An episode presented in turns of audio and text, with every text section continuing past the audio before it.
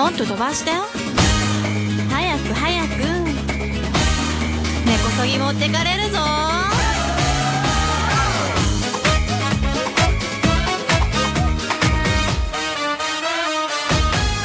歳というのはない。ただ、他の人の寝る時間で、私は頑張で仕事です。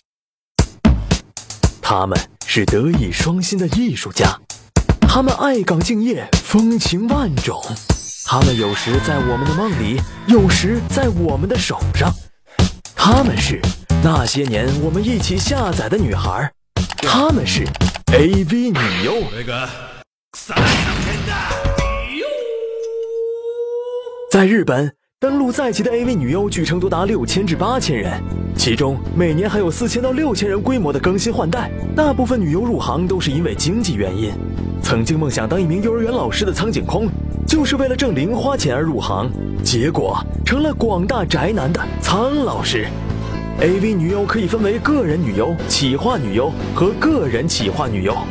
个人女优数量较少，通常有靓丽的外表，以偶像形式营销。签约的卖价嘛，通常是二至三百万日元。企划女优多是兼职性质，也就是我们经常说的素人。她们通常隐藏姓名，或者以脸部打马赛克等方法演出，行情一般认为是五至十万日元。个人企划女优专以个人方式演出，因为演出费较低，作品非常多，也完全无限制演出类型。例如武藤兰两年五百一十六部，陶景旺两年一百六十部，丽花离子四年一百七十部。那么女优平时如何工作呢？拿最简单的拍摄单位来讲，一部机器一个导演，外加两个演员就够了。有时为了压缩成本，导演可能要兼任摄影和男主角。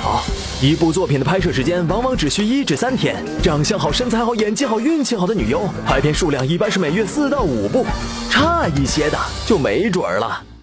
那么，女优的演技如何体现呢？第一，技巧，同样是摇，有的人摆弄起来仪态万方，花样繁多，态度诚恳；有的则敷衍了事，这是根本的差距。第二，表情，有种 AV 女优封面拍的挺漂亮，前戏笑容可掬时也挺不错，但真到一开战，我操，不是吧？这货不是女优，这货不是女优，这货不是女优。第三，肢体动作，如何在可能会有疼痛的情况下，仍然保持让镜头展现你最诱人的一面？与其说这关乎性事，不如说这要看女优是否了解拍摄，是否最大限度地显示出导演意图，这是考验这些女优的关键。